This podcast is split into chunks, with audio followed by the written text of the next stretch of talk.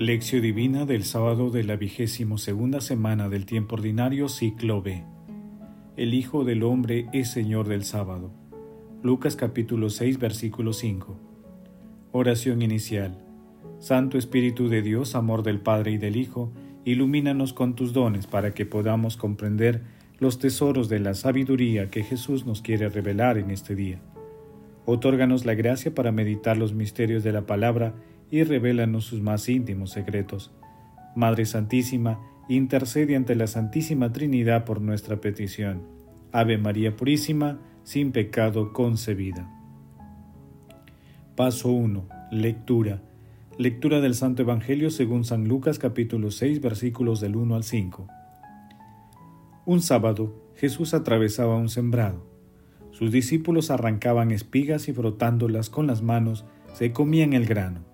Unos fariseos les preguntaron, ¿por qué hacen en sábado lo que no está permitido?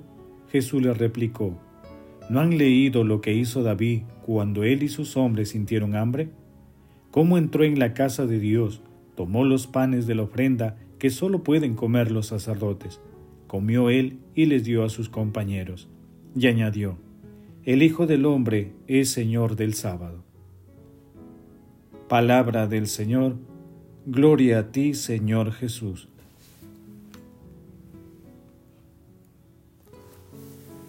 El pasaje evangélico de hoy se ubica luego del pasaje sobre el ayuno que meditamos ayer. También se encuentra en Mateo capítulo 12 versículos del 1 al 8 y en Marcos capítulo 2 versículos del 23 al 28.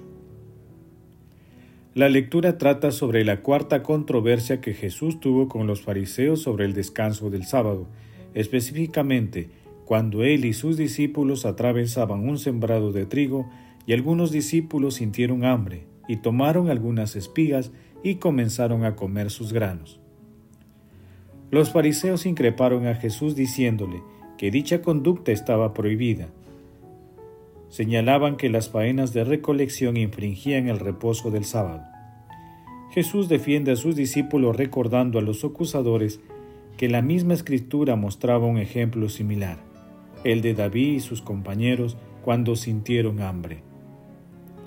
De esta manera Jesús hace una interpretación auténtica de la ley que está hecha para servir a las personas y no al revés.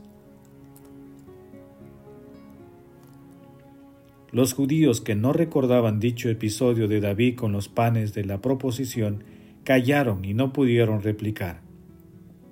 Jesús fue incluso más allá, indicándoles que el Hijo del Hombre es Señor del sábado. De esta manera, nuestro Señor Jesucristo, fuente inagotable del amor, señala también que el sentido cristiano del séptimo día no se agota con la celebración eucarística, sino que se extiende plenamente a los mandamientos del amor, a Dios y al prójimo.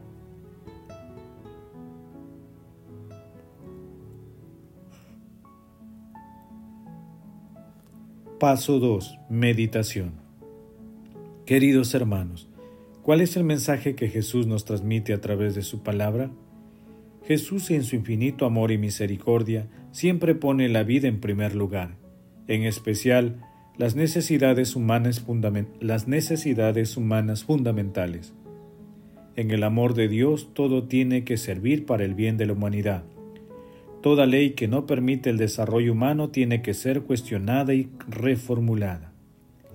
Nuestro Señor Jesucristo, con un amplio conocimiento de las Escrituras, interpreta el espíritu de la ley en base al amor misericordioso de Dios Padre y de su propio amor por la humanidad, es decir, tomando como fundamento los inseparables mandamientos del amor a Dios y al prójimo. Este hecho es aleccionador para nosotros, nuestro Señor Jesucristo nos invita a leer la palabra y a familiarizarnos con ella, con el fin de defender la vida en toda su extensión, desde la concepción hasta el momento dulce y supremo del llamado divino.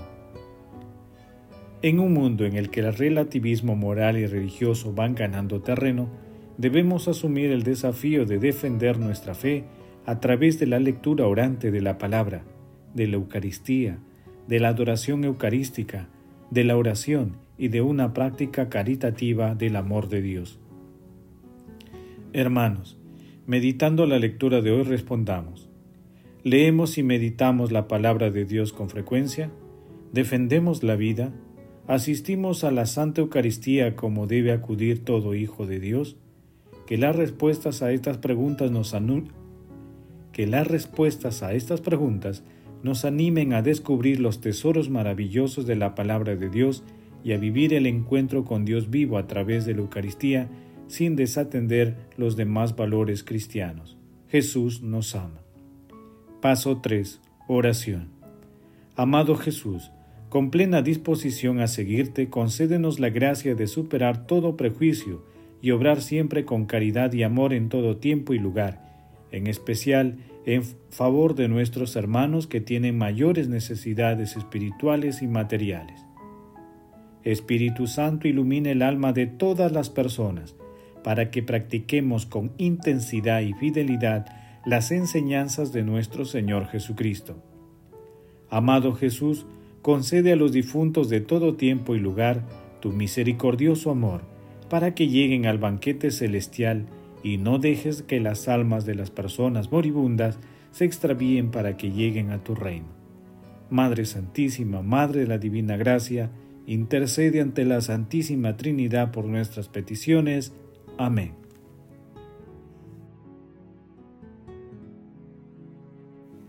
Paso 4. Contemplación y acción. Hermanos, contemplemos a nuestro Señor Jesucristo con un escrito de San Elredo, con un escrito de San Elredo de Ribault, monje, monje cisterciense. Cada uno de los días de la creación es grande, pero ninguno puede compararse al séptimo, porque no es la creación de uno u otro elemento natural que se propone a nuestra contemplación, sino el descanso del mismo Dios y la perfección de todas las criaturas, porque leemos, y concluyó Dios para el día séptimo todo el trabajo que había hecho, y descansó el día séptimo de todo el trabajo que había hecho. Génesis capítulo 2 versículo 2. Grande es este día, insondable su reposo magnífico este sábado. Ah, si tú lo pudieras comprender, este día no viene marcado por el recorrido del sol visible, no comienza cuando éste se levanta, ni se acaba cuando se pone, no tiene ni mañana ni atardecer. Génesis capítulo 1 versículo 5. Escuchemos al que nos invita al descanso. Venid a mí todos los que estáis cansados y agobiados, y yo os aliviaré. Mateo capítulo 11 versículo 28 es la preparación del sábado. En cuanto al mismo sábado escuchemos además, cargad con mi yugo y aprended de mí, que soy manso y humilde de corazón, y encontraréis vuestro descanso. Mateo capítulo 11 versículo 29. Este es el reposo, la quietud, el verdadero sábado. Porque este yugo no pesa, sino que une, esta carga tiene alas, no peso. Este yugo es la caridad la carga es el amor fraterno. Aquí es donde se encuentra el descanso, donde se celebra el sábado, donde uno se libera de la esclavitud.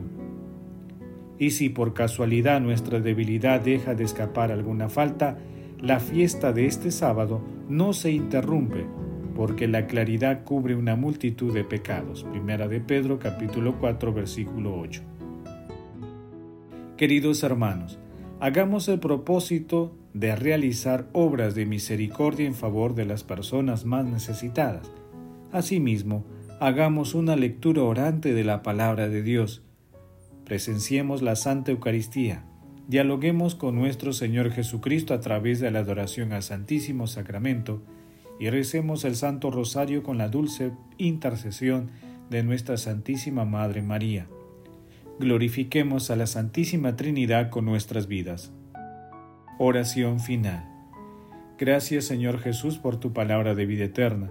Que el Espíritu Santo nos ilumine para que tu palabra penetre a lo más profundo de nuestras almas y se convierta en acción.